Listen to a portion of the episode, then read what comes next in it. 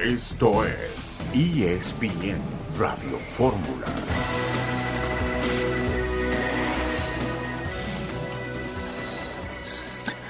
Buenas tardes, saludos, bienvenidos a ESPN Radio Fórmula. Hoy en compañía de Héctor Huerta, Toño Valle quien les habla Fernando Tirado. Este viernes 24 de febrero con mucha actividad, con eh, partido pendiente de la fecha 7 en el fútbol mexicano que terminó con una diabólica goleada del Toluca en cancha rival, en territorio de Santos. Una muy buena presentación del equipo de Nacho Ambriz y por supuesto lo que se viene en esta jornada número 9 con partidos muy atractivos como Mazatlán ante Pumas, donde muchos consideran eh, Rafa Puente del Río se vuelve a jugar el puesto, de eso vamos a platicar. Cruz Azul ante Juárez, le vamos a preguntar a León Lecanda si va a debutar ya el Tuca Ferretti oficialmente en el banquillo de la máquina. Tigres ante Chivas, sin Guiñac, el conjunto de la Autónoma de Nuevo León y Atlas ante las Águilas del la América, al tiempo que juega también el equipo de Raúl Jiménez, el Wolverhampton, que al medio tiempo le está ganando al Fulham 1 por 0, por cierto, con asistencia del delantero mexicano. Héctor, ¿cómo estás? Muy buenas tardes, me da mucho gusto saludarte.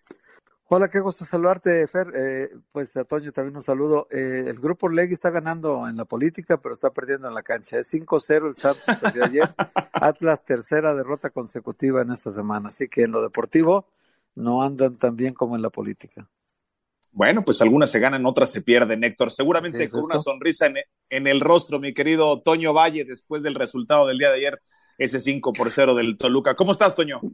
¿Qué tal, Fer? Gusto saludarte. Bueno, pues a ver, de alguna manera unido a, a, Toluca, ¿no? Pero el corazón, el corazón es poblano. Pero, pero el, el, que, el que sí tuvo que haber tenido una gran sonrisa ayer, justo por lo que mencionaba Héctor, ¿no? Del poder político Orlegui, porque fue uno de los descartados, ¿no? En el tema de selección nacional, Nacho Ambriz, ¿no? O sea, debe haber sentido bastante bien ir a cancha justamente de Santos, meterle cinco, cachetada, ¿no? Y seguir, pero, pero sabrosa, o sea, los agarró sabroso como le pegaba la pelota el buen Nacho cuando era, cuando era jugador. Un Toluca que pues ya le ganó al Pachuca, ya le ganó a Santos, es el último subcampeón del fútbol mexicano y no sé si todavía los bonos siguen estando medio bajo, ¿eh? No sé por qué Toluca no termina por, por llenarle el ojo del todo a, a la gente dentro de la Liga MX, pero ayer Nacho, ayer Nacho salió contento. Seguro que sí. Por cierto, el Betis está perdiendo al 2 por 0 eh, contra el Elche al medio tiempo. El Elche, que es colero, que es uno de los peores equipos en el fútbol español. Eh, veremos cómo le va al equipo de Andrés Guardado. Y bueno, pues eh, Héctor, la misma pregunta que nos hacíamos el viernes pasado, si es que Rafa Puente del Río se va a jugar el puesto esta noche contra Mazatlán. Pues sí, por las tres derrotas consecutivas, Fer sí tiene ese riesgo lamentablemente pues el, el, fútbol es muy muy del momento muy muy inmediato todo lo, lo que está inmediato y aunque Rafa pudo haber tenido el apoyo total de la directiva hace un par de semanas hoy creo que la situación de los resultados también él entiende muy bien eso todo el mundo lo entendemos de que todo técnico está sujeto a los resultados son hijos de los resultados. Así que Rafa más le vale ganar hoy para no vivir una semana de pesadilla, ¿no? Si, si gana hoy Pumas en Mazatlán, que es un equipo que no le ha ganado a nadie, pero también Rubén Omar Romano quiere ganar este partido, porque él no ha ganado ninguno, lleva tres, dos derrotas, un empate, así que ambos técnicos están muy necesitados de la victoria, por eso es muy atractivo el partido de hoy, Fer. Sí, sí, sí, sí, se, se juega eh, un partido muy importante, eh, Toño, contra pues el peor del campeonato. Si hay una forma de salir de la crisis, parecería que esta es la ideal, ¿no? Sí, o si hay una forma de condenarte, también esa es la ideal, Fer. O sea, yo también pensaría que en el calendario tienes que ver, ¿no? O sea, esa posibilidad de decir, bueno, afortunadamente me enfrento al peor, pero si no eres capaz de ganarle al peor, o sea, ahí sí creo que los argumentos se te acaban, ¿no? O tienes muy pocos argumentos con qué, con qué defenderte, ¿no? Más allá de que Rafa habla, ¿no? De los resultados no son buenos, pero en la cancha cada vez habiendo un mejor funcionamiento, bueno, demuéstralo contra, contra el último de la tabla. Entonces puede ser, sí, tu salvación, o puede terminar siendo tu, tu condena el enfrentarte justamente al equipo de, de, de, Mazatlán. Yo sí pensaría que el día de hoy se puede tomar una determinación en, en Ciudad Universitaria, perdón, en, o sea, en, las oficinas de Ciudad Universitaria en torno al, futuro del técnico. Seguro que sí. Bueno, rezamos para platicar de eso y más aquí en ESPN Radio.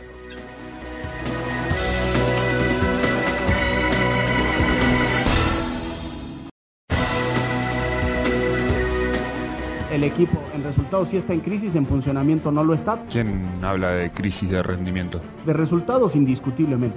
Basta ver los últimos tres partidos perdidos. Es indiscutible que sí. Una cosa es funcionamiento, otra cosa es resultados. Después hay crisis de las que preocupan más.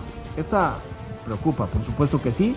Creo que la crisis te vuelve a repetir son los resultados. Un equipo grande, Pumas, y, debe ganar siempre. Y en cualquiera de las dos nos ocupamos en revertir la situación, al menos esa es la opinión de tu servidor. Después obviamente cada uno será responsable de la parte que tiene, pero, pero creo, y, esta es mi opinión personal, que los principales responsables somos nosotros los jugadores. Ya tuve la oportunidad de platicar con varios de los, de los futbolistas, manifiestan su total convencimiento de que estamos unidos, de que estamos trabajando en equipo y de que vamos juntos a revertir esta situación. Y bien menciona Rafa la crisis de resultado, la única forma es tener un buen resultado.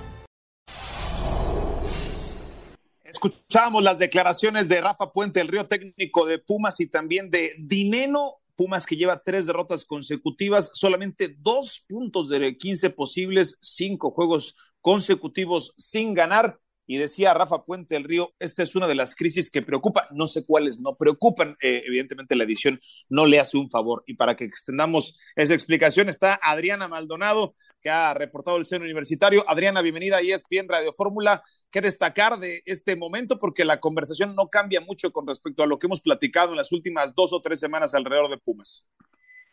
¿Qué tal? ¿Cómo están? Les mando un fuerte abrazo. Pues sí, la verdad es que destacaba mucho el técnico y los jugadores que es una crisis en cuanto a resultados, ¿no? En cuanto al funcionamiento, ellos dicen que estos últimos partidos les ha costado el marcador precisamente por esas desatenciones que han presentado. Le pasó con Tigres, le pasó con Necaxa y recientemente con las Chivas del Guadalajara. Si bien no hay un ultimátum esta noche para Rafael Puente del Río, evidentemente una cuarta derrota al hilo pondría ya a la directiva a gestionar pues un relevo en el banquillo. Ojo porque hoy tendrá ausencias bastante importantes y veremos si eso no le afecta al equipo de los Pumas en la cancha. La primera de ellas ya sabíamos por suspensión el caso del brasileño Diogo de Oliveira que recibió pues un juego de suspensión precisamente por esa tarjeta roja que vio en el partido ante las Chivas y la segunda la de Adrián Andrete, lateral por izquierda que no pudo hacer el viaje por el resto del plantel salió tocado de ese partido del pasado fin de semana y los que se perfilan ahora a ocupar esos puestos pues son precisamente hombres que han tenido poca actividad. En el caso de Diego será César el Chino Huerta, pero en el caso de la lateral por izquierda le va, le va a jugar precisamente con Alec Álvarez o también podría darse un debut con Héctor Ramírez, quien es un elemento importantísimo y que ha destacado sí en la categoría sub-20, pero veremos si son eh, jugadores que pueden rescatar el resultado y que pueden comprometerse con el resto del plantel en un partido tan importante como el de esta noche. Adriana, gusto saludarte. En el caso de, o empiezan a, a mencionarse, barajearse, ¿tú has podido enterar de algún posible plan B justamente en torno a la posible continuidad de Rafa? Mira, la verdad es que yo lo que he podido consultar ya con miembros de la directiva y con el propio cuerpo técnico y jugadores es que sí ya hubo una charla entre ambas partes, eh, pues precisamente con esa gente de pantalón largo del conjunto de la universidad. Ellos mostraron su respaldo por completo a Rafael Puente del Río. Saben que fue una semana terrible, así me decían, por esas tres derrotas que tuvieron ante los equipos que hace rato les mencioné pero a mí me aseguraron que al momento no han echado en marcha un plan B, que no han contactado a ningún técnico, más allá de que ya comienzan a surgir nombres, el caso de Jaime Lozano, por ahí salió también que Diego Alonso. A mí lo que me aseguran es que van a esperar al partido de esta noche porque pues ven cualidades en el equipo para poder rescatar el camino y todavía poder salvar el semestre. Entonces todo va a ser clave lo que suceda el día de hoy en la Perla del Pacífico. Hola Adriana, ¿cómo estás? Te saludo con mucho gusto. Oye Adriana, y el asunto de la indisciplina, porque también el técnico tiene su responsabilidad, pero los jugadores también. Cuatro expulsados en los últimos cinco partidos hacen de Pumas el equipo más indisciplinado de esta recta del campeonato. Eh, también se habló de eso, se, se habló de qué van a hacer para evitar las expulsiones.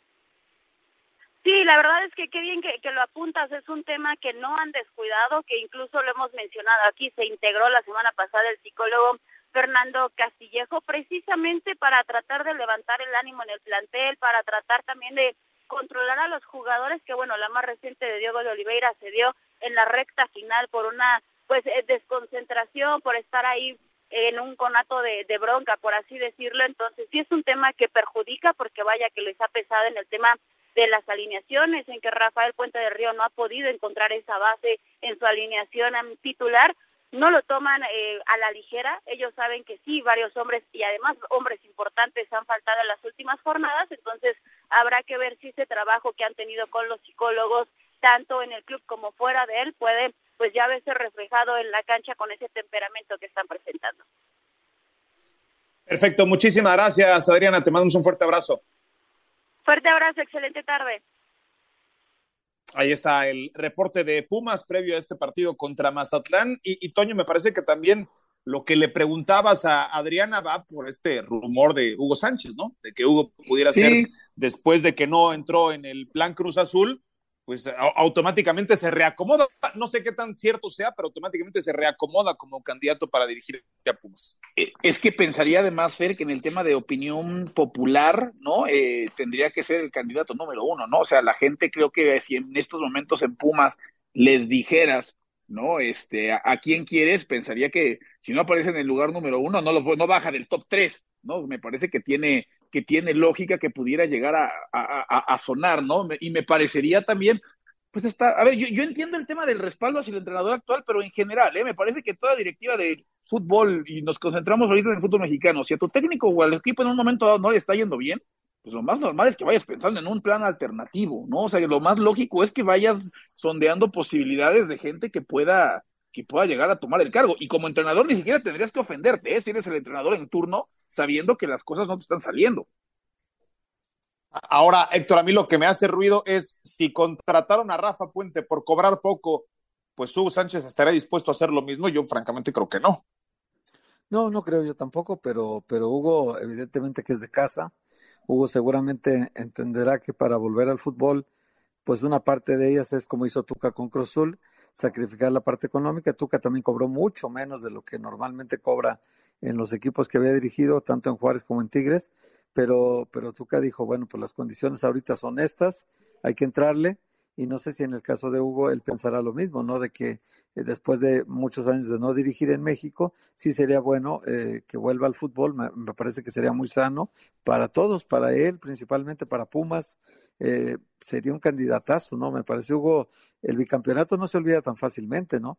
Fue una estrella como jugador, fue, fue muy buen muy buen técnico. Sí, pero el bicampeonato fue en el 2004, Héctor. sí, lo sé, lo sé, hace lo sé, fue hace tiempo, sí, claro, hace tiempo, pero pues igual lo que bien se aprende no se olvida, ¿no?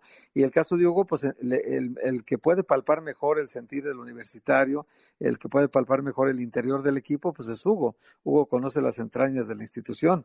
Entonces, aunque el Jimmy Lozano también se ha hecho en CEU, también como decía su camiseta, también el Jimmy Lozano puede ser un elemento interesante, pero poniendo los tatuajes en la balanza, Hugo sería primero para mí y luego cualquier otro. ¿eh? A, ti te hace y además sentido, daría eh, la impresión que Toño, eh, y es que además, yo sí creo, ¿eh? que la, el, no, no, estoy diciendo que se vaya a tomar una decisión en estos momentos o próximamente, pero sí me da la impresión que la propia directiva de Pumas va a buscar que la próxima vez que se siente alguien sentado, si alguien se siente en ese banquillo universitario, que esté identificada con la causa felina. ¿No? O sea, sí creo que buscarán la manera de al menos tratar de darle eso a la afición, porque, a ver, hubo un voto de un voto de confianza hacia, hacia, hacia Rafa, ¿no? Alguien que pues, y, entendiendo que la afición de Pumas también en sentido a veces es medio particular, y, y, y no lo estoy respaldando, no lo estoy condenando, ni mucho menos, pero si hay una afición a la que le gusta que de alguna manera estés ligado a la institución, es justamente la de Pumas, ¿no? Y creo que, pues, uno piensa Pumas, piensa Hugo Sánchez inmediatamente y después creo que está ahí el, la, el, el nombre de Jimmy. No sé, pensaría que no tiene que moverse demasiado de esos dos nombres. Es que, ¿sabes qué, eh, eh, Héctor? Y me, me, gustaría acotar algo, es, sí. a mí me da la sensación de que el crédito se le agota muy rápido a Rafa porque es, es un perfil de entrenador que creo que conecta muy bien con su discurso hacia la directiva, pero no necesariamente hacia el fútbol futbolista, no necesariamente hacia el vestidor. Entonces, si los resultados no se presentan de inmediato, pues poco le importa al, al, al, pues al aficionado y, y, y, por supuesto a quienes tomen las decisiones. Pero, pasa, pero no que, pasa que eso, que, pero eso no pasa con, con todo técnico que está haciéndose apenas un hombre en el fútbol mexicano, como me parece que tenemos que poner a Rafa ahí en la conversación. O sea, perdón. No lo sé, no lo sé, pero juega con muchas cosas en contra. Eh, no, no, estoy de acuerdo. Eh, no, juega con muchas cosas en contra que, que, tampoco podemos omitir porque son muy evidentes. ¿no? Sí, no, por, ya le pasó al Potro Gutiérrez, ¿no? O sea, eh, siendo un técnico que apenas había debutado con la primera división en Cruz Azul, le fue muy bien el torneo pasado, en este comenzó mal y de inmediato tomaron decisiones con él. Sí, son técnicos que por desgracia, justo porque su trayectoria no, no tiene un sólido respaldo, pues se ven sujetos a una presión eh, adicional, ¿no? Una presión mayor que cualquier técnico que ya tiene trayectoria, que ya tiene más cancha, más recorrido, más títulos, que ha levantado trofeos, entonces ya esos técnicos tienen más soporte para que los aguanten un poco más, ¿no? En, lo, en cambio, gente como Rafa o como el Potro van a vivir siempre esa situación, o tal vez Benjamín Mora con el Atlas, o tal vez Fentanes con Santos. Son técnicos que están expuestos en cada momento al riesgo de ser de ser echados del equipo si no funciona en resultados. Hoy no tiene Puma resultados. Rafa sabe que ese peligro es inminente, que corre el riesgo. Y en el caso de Hugo diría que había que salvar, o a lo mejor ya está salvado y no lo sabemos, el asunto de las diferencias que tenía con Miguel Mejía Barón.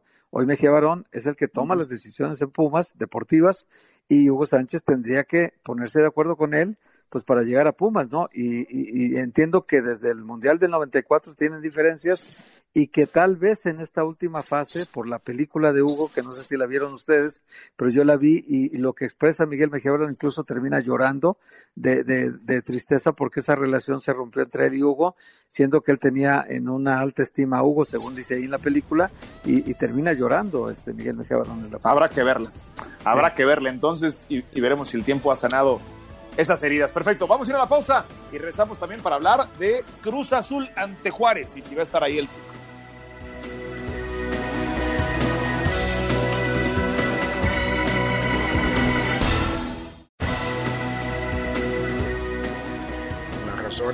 sobran para poderse sentir bien como entrenador de la institución. En pocas palabras, tenemos un Dream Team en la dirección técnica. No soy mago, soy entrenador de fútbol. Material humano lo hay. Y confiamos en que los jugadores van a responder. Seguramente estaremos, estaremos peleando eh, en el torneo más, más arriba la, la punta. Bueno, soñar no, no cuesta nada. Yo creo que hay un, buen potencial, tenemos que aumentarlo. Yo tal vez en Juárez intenté que el equipo jugara una cosa que a lo mejor no era debido. Yo tomo como una mala experiencia. Hoy tú ves el equipo Juárez, pues es un equipo que está ahí entre los ocho y todo esto, Tigre, Juárez, todo esto es pasado. Ahorita yo tengo una gran oportunidad de realmente poder lograr las cosas que la gente quiere. Bueno, pues escuchábamos a Ricardo Ferretti. Dicen que tienen un Dream Team en Cruz Azul, así se han expresado. León Lecanda con nosotros.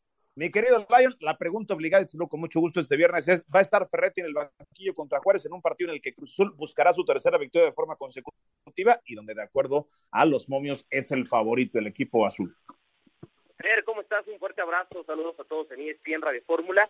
De hecho, es una gran incógnita, ya aparece registrado el Tuca Ferretti, es decir, oficialmente ya puede estar en la zona técnica, en el banquillo, dando indicaciones a nivel de cancha. ¿Por qué digo que es una incógnita? Porque ayer en la entrevista de la que escuchábamos un fragmento hace unos instantes aquí en ESPN Radio Fórmula, le pregunté justo al Tuca si él quería ya dirigir el partido contra FC Juárez y dijo que no le preocupaba ese tema, que no vería mal incluso que Joaquín Moreno se hiciera cargo nuevamente del equipo en esta buena inercia que lleva desde el viernes pasado al vencer a Puebla el día miércoles en el 1 por 0 sobre Atlas y el hecho de, sobre todo, que Ferretti no ha dirigido ningún entrenamiento en términos de táctica.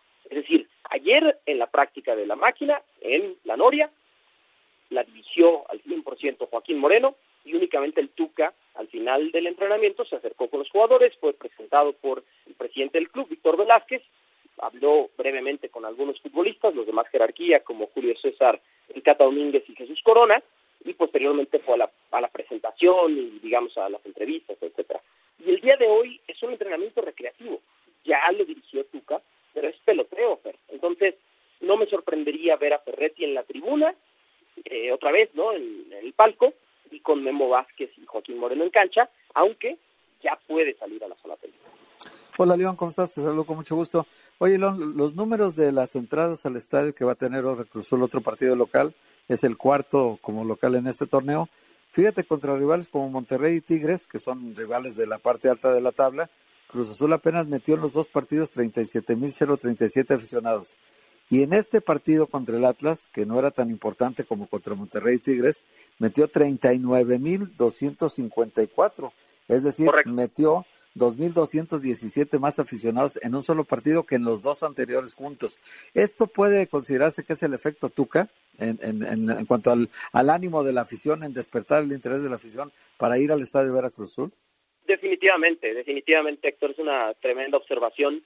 También ayudó al hecho de que los boletos estuvieran en promoción a 50, pesos, eh, eh, todas las localidades, excepto aquellas zonas que son eh, VIP, ¿no? Con alimentos y bebidas incluidos esas no estaban en promoción, pero eso eso contribuye, ¿no? Los boletos para mañana tengo entendido que también están en promoción al 2 por 1 ¿no? No al precio, pero sí compras una entrada y entran dos personas. Ahora, yo creo definitivamente, definitivamente por lo por ese feeling, ¿no? De, de los aficionados en la calle que he tenido oportunidad de entrevistar estos dos o tres días y también de lo que te comenta la gente en redes sociales, de el feeling que tengo del día miércoles por la noche en el Azteca contra Atlas, lo que vi es, es total, ¿no? La influencia de Ricardo Ferretti, al medio tiempo pone el tucanazo, la gente estaba súper divertida. Eh, es un hecho que hace por lo menos dos años, cuando se logró aquel título prácticamente hace dos años, del 2021, la novena estrella, no veía así de, feliz o ilusionada a la afición cementera. Creo yo que sí se va a ver reflejado en las entradas a partir de ahora, ¿no? O sea, lo vimos el miércoles contra los zorros, lo veremos seguramente mañana contra los bravos y de ahí en adelante, ¿no? Y también tiene una ventaja, lo hemos comentado en otros espacios, el hecho del calendario, ¿no? O sea, equipos que en el papel no representan una gran prueba para Cruz Azul porque están todos 8 de la tabla general hacia abajo, como fueron Puebla, Atlas, Juárez, después vendrá Mazatlán, Pumas, San Luis. Este era el momento para caer en blandito para el Tuca Ferretti. un gusto saludarte y pidiendo una disculpa si ya lo habías explicado antes, pero nos puede llevar un poco por lo que te has podido enterar el proceso de convencer a alguien como Memo Vázquez, más allá del cariño que le pueda llegar a tener al Tuca y al agradecimiento, de, de fungir ahora como técnico auxiliar, o sea, entendiendo que pues, no es sencillo, no te ha costado trabajo sentarte, encabezar equipos, ser campeón, estar cerca de otro par de campeonatos y ahora asumir ese, e, e, ese rol tienes un poco, nos podías poner en contexto un poco cómo es que se, se, se obtiene o se, se consigue esto de Memo?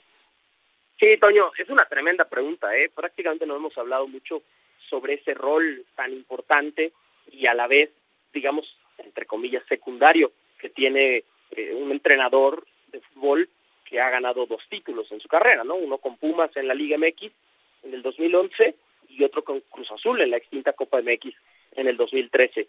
Eh, yo creo que son dos cosas, ¿no? Uno, la vigencia, eh, es decir, estamos hablando de un Memo Vázquez que ya no es un técnico en tendencia, en boga, con demasiadas ofertas de trabajo. Eh, evidentemente, con los años, los entrenadores se vuelven más caros, ¿no? Eh, es difícil en algún momento dado para equipos de un presupuesto mediano o bajo seguir pagando a técnicos cuando se vuelven muy, muy caros y que llevan muchos años sin lograr un campeonato. Estamos hablando de ya una década en el caso de Memo Vázquez. Y la segunda razón, yo te diría, el proyecto. Cuando se hablaba de que Pumas podía contratar al Tuca Ferretti, eh, fue el mismo Tuca el que le habló a Memo y le dijo, oye, ¿te gustaría que regresáramos a esa dupla de aquel campeonato del 2009? Y ahí le dijo Memo, ok, estoy contigo. No se hizo lo de Pumas, ahora se presentó la propuesta de Cruz Azul, otra vez fue Ferretti el que invitó a Memo Vázquez y dijo que sí. Oye, eh, León, un, Memo Vázquez que se quedó a, dos minutos de ser campeón con Cruz Azul, regresa con esta encomienda. Nos, nos explicabas que, bueno, y escuchamos esa entrevista que le decías ayer a, a Ricardo Ferretti en el uno a uno, muy buena, por cierto, en donde mencionaba que, que al final del torneo se van a sentar y evaluarán si están satisfechos con su trabajo y él con la forma en que lo van a tratar en Cruz Azul, pero me imagino que existirá una, una exigencia mínima, ¿no? Eh, ¿qué, qué, es lo que necesita eh, Cruz Azul para eh, que se mantenga al frente Ricardo Ferretti, que es lo mínimo que le van a exigir. Sí, sí, sí, sí, correcto. Lo mínimo es no dar por perdido este torneo, sí, es decir, el interinato de Joaquín Moreno llegó con Cruz Azul en el lugar 17 de la tabla general, pero hoy ya está en el 13, tiene el partido pendiente con Querétaro el 29 de marzo y esta mitad de calendario que se le acomoda por rivales que en el papel no son tan complicados como los que vendrán en el cierre de torneo y entonces lo que se le ha pedido a Ferretti es no demos por perdido el torneo, tenemos que estar en liguilla, en liguilla, al menos a través del repechaje, es decir, no solo llegar a la repesca, ¿no? Y por supuesto reconfigurar, reconstruir altas bajas, refuerzos, ¿no? Que lleguen en el verano y pensar ya en un torneo con mayor protagonismo en la segunda mitad del 2023, donde ya podríamos pensar que se vea más la mano de Ricardo Ferretti al hacer cambios en la plantilla, ¿no? Entonces, la exigencia es liguilla, pero no le van a pedir menos que eso a Ferretti. Perfecto, muchísimas gracias, mi querido Lion. Estamos al pendiente de lo que ocurra con la máquina entonces. Muchas gracias, feliz fin de semana a todos. Bueno, pues ahí está León Lecanda con el reporte de Cruz Azul. Eh, el Tuca, Héctor eh, Toño, es un, es un técnico que llega y de inmediato da cierta estabilidad. Recuerdo en esta última etapa, última etapa muy larga, la que llegó a Tigres, en donde Tigres estaba en problemas de descenso. Y poco a poco, hasta que llegó aquel título con Lucas Lobos, con Damián, con los cuatro fantásticos de, de Tigres, que logra, pues evidentemente, una, una estancia mucho más larga, ¿no? Después de que esta fue la tercera estancia de, de Ricardo Ferretti. Cruz Azul no tiene esa paciencia, Cruz Azul no necesita, vamos, necesita estabilidad, pero Cruz Azul juega con una presión muy especial que es si no eres campeón y mucho más si pierdes finales, tu puesto está en riesgo, ¿no? A diferencia de lo que ocurrió en aquel momento con Tigres. Sí, nada más que hay que entender el momento, eh, Fer, eh, Cruz Azul vivió eh, un momento de cambio directivo terrible, o sea, hubo un cambio en toda la cooperativa, una revolución interna, ¿no? Eh, la salida de un, de un poder que parecía omnipresente y, además interminable de Billy Álvarez. Y, y, entró esta directiva que no que tenía más conocimiento de la fabricación de cemento que de la de, del manejo de un equipo de fútbol. Entonces evidentemente que han tenido que dedicarse mucho más a la reconstrucción de la cooperativa que, que a la, atención personal del equipo digamos. Mucho del tiempo de Víctor Velázquez se dedica más a la cooperativa que al equipo. Entonces esto el delegar ahorita el entregar ya la responsabilidad a un director deportivo como el Conejo Pérez y a un entrenador como el Tuca Ferretti es que Víctor Velázquez se va a hacer prácticamente a un lado del manejo. Pero del el Conejo ya lo venía haciendo, ¿no, Héctor? Sí, sí, Nada más sí, sin pero, el título formal, pero ya lo venía haciendo. Y, no, y además de la mano y la dirección total de, de Víctor Velázquez. Hoy les van a dar un poco más de autonomía, más aire para que ellos se muevan por su, por su espacio deportivo, mientras él se dedica a, a estabilizar más la cooperativa. No está mal ahora, pero tampoco está eh, en las mejores condiciones. Entonces, para que no haya una crisis económica que la cooperativa pueda sufrir, eh, van a tener que delegar un poquito, eh, que el equipo lo maneje el Conejo Pérez, lo maneje el Tuca Ferretti, y entonces este Víctor Velázquez haga lo prioritario, que es mantener a salvo la cooperativa para que 10 mil eh, trabajadores que viven de la cooperativa no tengan un sobresalto económico. Claro. Ese es el asunto. Ahora, eh, el Tuca Ferretti le exige todo mundo, y Cruzul también, títulos también. Eso es evidente para todos. Sí. Sí, a Cruz Azul no se llega con otra encomienda más que la de ser campeón. títulos, Eh, claro. Por cierto, es favorito. Sí. Juárez paga 3 a 1, por cierto, en este partido. Regresamos con más Ariel Carrera.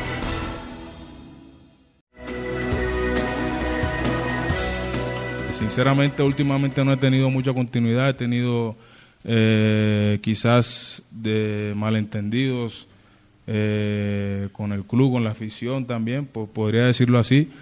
Pero como te digo, a mí me gusta eh, eh, trabajar, espero el momento que me toque estar dentro de la cancha y demostrar y, y bueno, ya después a la gente verá si le gustará o no. Escuchamos a Roger Martínez América, que está en la posición número 3 con 16 puntos. Se enfrenta a Atlas, que suma apenas 7 puntos, 3 derrotas de forma consecutiva. Decía Benjamín Mora, director técnico de los rojinegros, que viven una crisis de resultados. No sé quién le fusiló el discurso a quién, porque es prácticamente lo mismo que dijo Rafa Puente del Río después de la derrota eh, del pasado fin de semana. Eh, se juega Benjamín Mora. Héctor, tú seguramente tendrás mucha más información, su continuidad después de lo que ocurra este partido contra América? Pues yo creo que sí, también, eh, porque no solamente, fíjate que yo estaba viendo el partido de Cruz Azul con Enrique Contreras y con Álvaro, mi compadre aquí en Guadalajara, estábamos viendo el partido y, y Enrique Contreras, que es entrenador, eh, hacía algunas acotaciones muy importantes, pues eh, ellos ven el partido de otra manera, y decía, por ejemplo, que la generación de, de, jugadas de gol del Atlas era prácticamente nula, ¿no?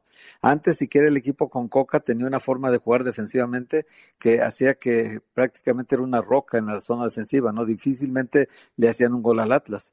En cambio ahora, eh, y generaba a través del contragolpe, no a través de Furch y de Julián Quiñones. Hoy el Atlas ni tiene gol y además recibe muchos goles atrás. Entonces es un equipo totalmente desequilibrado y el técnico, pues por más que le está buscando, no le encuentra la forma, no encuentra soluciones.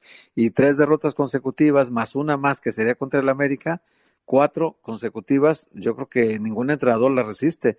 Vamos a ver si en un torneo tan corto como este, el Atlas haciendo apenas siete puntos, apenas lleva ahorita ya, ya Cruzul lo empató al Atlas, imagínate, Cruzul que era penúltimo de la general, ya empató al Atlas y ya lo rebasó por diferencia de goles en el lugar número 13 de la tabla. Así que sí, sí creo que si pierde contra el América podría peligrar el puesto de Benjamín Mora dijo Benjamín que el fútbol ha sido injusto con el Atlas, que sentía frustración, dijo que existía una pequeña crisis que había que corregir y que había que ajustar. Eh, ¿Cómo describirías el, el momento de América y este invicto en el torneo para este partido, Toño? Pues a, a, la alza además, ¿no, Fer? Porque al principio de temporada el americanismo se podía escudar en un tema de pues mantenemos el invicto, pero tú veías cómo jugaba el equipo y había empatado en casa con Querétaro y había empatado en casa contra el Puebla y a ver, técnicamente sí estaban invictos, ¿no? Pero generando, generando dudas. ¿Cómo veo al América? Pues como lo hemos visto en las últimas temporadas, ¿no? Arranques lentos y entonces empiezan a encender más o menos a esta altura de la, de la temporada, ¿no? En ese ciclo vicioso en el que ha caído el americanismo, en el cual se empieza a envalentonar a partir de, pues, de estos momentos. Y, y se envalentonan porque los resultados, a final de cuentas, les permiten justamente caer en, caer en ese tipo de, de, de, confianza, ¿no? Y caer en ese tipo de, de, situaciones de emoción. El problema vendrá después, porque el ciclo ha terminado de la misma manera en absolutamente todas las ediciones anteriores, donde ni siquiera han sido capaces de avanzar a la final y la caída ha sido estrepitosa en, en Villa. Pero de momento, pues se terminan cruzando equipos en situaciones muy, muy diferentes, ¿no? El Atlas viviendo un momento de empezar a entrar en una crisis y el América, por otra parte, empezar a entrar en esa etapa donde se ponen en piloto automático, ¿no? Y donde los resultados van cayendo semana tras semana y donde parece que hay que irle sumando de tres y de tres en cada jornada porque, porque se va volviendo una constante. Eso, eso lo ha hecho muy bien Fernando Ortiz desde que, desde que llegó al equipo.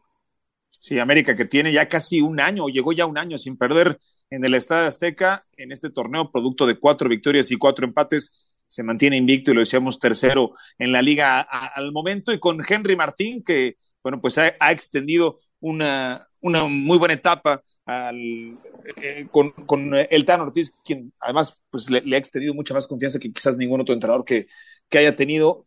Y bueno, pues ahora Héctor enfrentándose a un, a un equipo que parece ser víctima, uno revisa las proyecciones y el América es muy, o aparentemente debe ser muy favorito para este partido. Sí, sí, sí. Eh, todo parece indicar que el América ganará este juego, ¿no? Hay que ver si, si no lo pierde en la mesa, ¿no? Si no hay una alineación indebida, porque ese tipo de partidos el Atlas ya ha sabido cómo ganarlos. Y Fue hace dos como, años justamente, ¿no, Héctor? Sí, sí, sí. Y como políticamente tienen ahorita todos los dados cargados a su favor, pues entonces hay que ver ahorita, en este momento, cómo puede el Atlas resolver futbolísticamente un partido contra, contra el, el, América que viene funcionando muy bien, que es un equipo el único invicto que todavía se conserva en la liga y además pasando al grupo Orlegui una crisis. Al parecer Eduardo Fentanes o ya fue despedido o está por ser despedido en este momento cuando tiene encima el 5-0 de ayer contra el Toluca y entonces una situación similar se puede vivir con, con Mora este fin de semana y serían, imagínate, para el grupo Legui despedir a sus dos técnicos en la misma semana, debe ser terrible para ellos lo que está pasando, ¿no? Entonces, políticamente andan muy fuertes, futbolísticamente muy mal. no tanto. Ajá. Así es, pero políticamente bueno. están, pero ahorita a ver, a ver a quién ponen de presidente de la federación, ¿no? Es como una versión rara de afortunado, desafortunado en el juego, afortunado en el amor, ¿no? no o sea, una versión así media rara en la que ha caído el, el, el grupo Orlegui.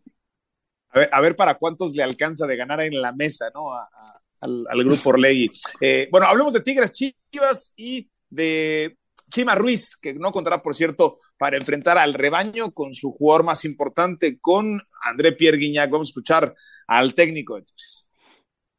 Sí, seguramente ellos tendrán su plan de juego, ¿no? Ellos también hacen su trabajo y, seguramente ven videos, eh, saben lo que significa pisar un estadio como el, como el universitario, pero nosotros también hemos preparado cosas, nos hemos este, entrenado en la semana, nos hemos valido también del, de lo que es los videos, hemos estado platicando, ayer y hoy tuvimos reunión con los muchachos, tuvimos referencias del rival y en base a eso nosotros trataremos de imponer nuestro estilo, ¿no? De tratar de, de seguir en ese plan ascendente nuestra idea de juego y que tenga como consecuencia el que sigamos consiguiendo puntos. Si hay un equipo que tiene profundidad, eh, Toño, para suplir, evidentemente no, no, no con la misma calidad, pero sí hay un equipo que tiene mucha banca, es, Tigres, ¿no? Y, bueno, pues vamos a ver cómo lo plantea el Chima Ruiz. ¿Tú pudieras ya detectar algo distinto o pudieras detectar que este equipo eh, es o tiene el sello de Marco Antonio Chima Ruiz? Pues es que de entrada te preguntaría cuál es ese sello, ¿no, Fer? O sea, dentro de esta carrera de técnico, o sea, perdón, pero quien salga y me diga ahorita, no, claramente se nota la mano del técnico, de, ah, caray, pues me hubieras dicho hace tres meses cuál era el, el estilo, ¿no? De la, la, escuela, No es chimista todavía de este chino, no es chimista. Exacto, exacto, exacto, todavía no se nota la mano del chimismo, ¿no? En el, en el equipo, o sea, yo pensaría que, perdón, pero se caería en lo pretencioso si alguien asegura que encuentra ese tipo de, de, de indicios. En un equipo que sí, a ver, nadie quiere perderse la posibilidad de contar con André Pierre Guignac, pero pues es como, como, como el millonario que hoy no puedo usar el Ferrari, y, pero puedo utilizar, y no diré el nombre de otra marca, ¿no? Pero pues tengo otro carro deportivo ahí esperándome que se llama Nico Ibáñez. O sea, se puede dar ese, ese lujo el equipo de, de Tigres. O, de pronto parte importante del chimismo es la capacidad de adaptarse que tienes a las adversidades, pero, pero pues también adversidades entre comillas, porque, porque, porque Tigres Tigres es como un, un first world problem, ¿no? Andante. O sea, no tienes a cierto jugador, pero tienes a otro que sería titular en el, en el top 5 de los equipos de la Liga MX y tal cual es el caso de, de Gignac y de Ibáñez. Hoy, hoy se ha acuñado otro nuevo término acá en ESPN Radio Fórmula, el chimismo, ¿no? Habrá que, hay, que, hay que patentarlo, el, chapulinero, ya, ya, habías patentado al chapulinero este Jimmy Butler y ahora el, la escuela del chimismo. Ayer Toño Rodríguez en la transmisión de básquet habla del falso 5 en el básquetbol. Ahora tú me sales con el chimismo. Gracias, eh, eh, Toño. Eh, pues sí, Héctor, yo, no sé si todavía se, empieza a sentir el sello del Chima Ruiz, pero lo que sí se puede sentir es un, es un duro golpe de realidad para un Chivas que me parece, así como decíamos del Atlas, que quizás el fútbol ha sido un tanto injusto, Chivas ha, tenido varios momentos en donde esquiva balas y en donde el fútbol quizás le ha entregado más de lo que merece. Sí, tiene, yo creo que tiene más puntos que funcionamiento, ¿no? Tiene muy buena posición en la tabla, eh, ha ganado partidos que no, tal vez no merecía, eh, como el de Monterrey de la primera fecha. Pues, digo, le apedrearon el rancho todo el partido, ¿no? Lástima que, que Tigres no anduvo certero y que además, eh, digo Monterrey, que fue de ese primer partido Monterrey no anduvo certero, pero el Guacho Jiménez fue el mejor hombre tapando, tapando ocho disparos que iban a gol. Entonces, eh, el Guadalajara tuvo mucha suerte en ese partido. No sé si vaya a tener la misma contra Tigres, porque Tigres tiene podrá tener cualquier tipo de problema, pero al ataque tiene hasta balas de sobra, ¿no? Entonces, eh, no está Guiñac, sí, pues está Nico Ibáñez, bien lo decían, está Quiñones, tienes al, al, al Diente López esperando ahí en la antesala, tienes, eh, pues tienes un arsenal ofensivo ahora con Laines, que también se incorpora. Entonces, para mí Tigres tiene un equipo entre los tres candidatos al título más fuertes, un gran plantel, una muy buena banca, o Sebastián Córdoba entrando ahorita eh, o de cambio o de, o de inicio. Tienes a Juan Pablo Vigón, que también está en la antesala esperando oportunidad. Y tienes un medio campo súper sólido con Carioca, Pizarro, Gorrearán, tal vez la mejor media cancha del fútbol mexicano, porque son tres jugadores de primerísimo nivel. Y, bueno, tal vez un poco lenta, pero no, no es tan rápida, pero, pero es un gran equipo que sabe muy bien qué hacer con la pelota. Entonces, yo creo que Chivas me parece que le va a faltar suerte en este juego, porque mi pronóstico sería que Tigres lo gana. Sí, bueno, decía Toño, algunos tienen un Ferrari y otros lo cambian por un Twingo, pero creo que ese no es el caso para el conjunto de Tigres. hablando de, sí, seguro. hablando, hablando de Tigres, vamos al aeropuerto eh, internacional Mariano Escobedo. Ahí está Héctor Tello, esperando que llegue el rebaño que suele llevar gente al aeropuerto, que lleva mucha gente al hotel de concentración. Mi querido Héctor, platícanos un poco la atmósfera alrededor de lo que ocurre previo a la llegada de Chivas.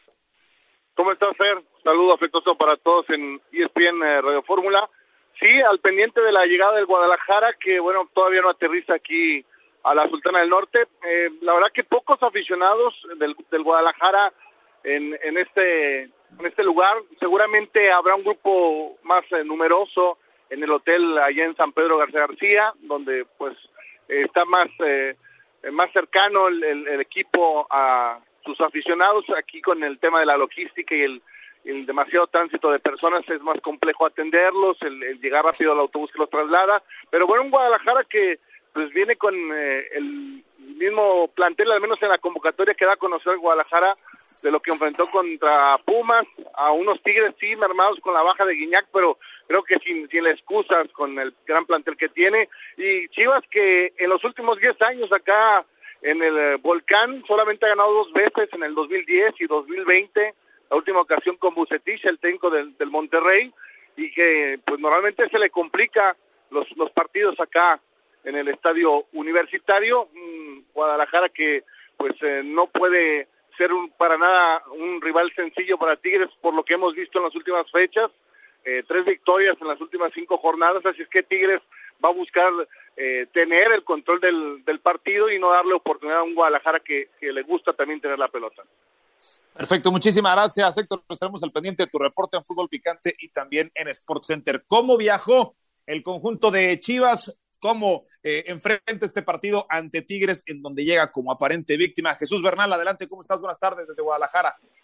Saludos, Fer, compañeros, buena tarde. Pues sí, no, bien lo mencionaban por ahí ya. En cualquier momento aterrizará el equipo tapatío en la Sultana del Norte y pues van con la confianza de poder sacar un buen resultado. De visita son el mejor visitante del torneo, lograron vencer a Monterrey en patio ajeno, empatar con Pachuca también en la cancha del Estadio Hidalgo y con esa consigna para el partido del día de mañana. Y es que el objetivo está muy claro para Chivas, tratar de quedar entre los mejores cuatro de la tabla general y para eso tendrán que vencer al equipo de los Tigres. Ya está Fernando Nene Beltrán al 100% de sus eh, facultades físicas, había quejado la semana pasada algo de sobrecarga muscular, pero esta fue suficiente para recuperarlo y, y poderlo tener listo, ¿no? Si así lo desea el técnico Belko Paunovic, que no se esperan grandes modificaciones con respecto a los once que saltaron al partido pasado contra Pumas, si acaso la única sería poner a Roberto El Piojo Alvarado como extremo por derecha, sacrificar a Ronaldo Cisneros y reubicar a Fernando Elena Beltrán en el medio campo,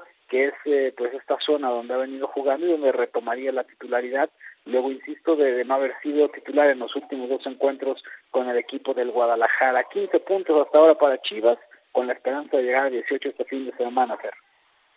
Perfecto, muchísimas gracias Jesús, te mandamos un fuerte abrazo. Eh, Héctor, bueno, pues ahí está el, reporte de Guadalajara y también este fin de semana, pues un, un, partido que llama poderosamente la atención, el Real Madrid, después de ese resultado que vaya que volvió a demostrar que este equipo es algo especial en, en, en ese torneo europeo contra eh, el equipo inglés, contra Jürgen Klopp.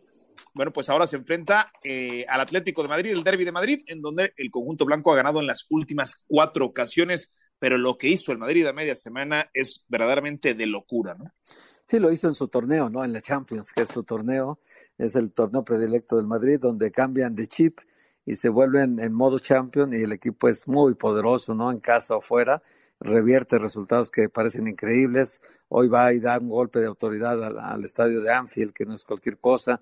Ganarle a Liverpool en su casa y ganarle con ese marcador no es común, pero impone la autoridad que tiene el Real Madrid en la Champions, ¿no? Ahora la liga eh, la liga parece que la está perdiendo y la está perdiendo con el Barcelona sí. y, y, la tiene que medio arañar lo más que pueda, eh, eh, ganándole a un Atlético de Madrid que no pasa su mejor momento, que no es ni la sombra de aquel equipo que llegó a ser con, con el mismo Cholo Simeone, que pareciera que incluso sí. el periodo Simeone se está acabando. Hay que ver, hay que ver qué resulta, pero yo me parece que el Madrid parte como favorito. Vamos a escuchar lo que dijo eh, Carlo Ancelotti previo a este partido cuando le cuestionaron particularmente sobre corrupción arbitral en España y en Italia. Esto es lo que declaró el técnico del conjunto merengue. Aquí nos jugamos mucho todo, todos los equipos. Cuando, un cuando es un derby hay... Eh, eh, es algo especial para la afición, esto que tenemos que tenerlo en cuenta y también para nosotros. Enfrentarse al Atlético de Madrid estamos acostumbrados, pero siempre es algo especial. Entonces, porque la rivalidad es muy grande. Confío que en este momento no hay corrupción, por cierto, ni aquí, ni en Europa, ni en Italia. Los árbitros fallan, como fallan cada ser humano.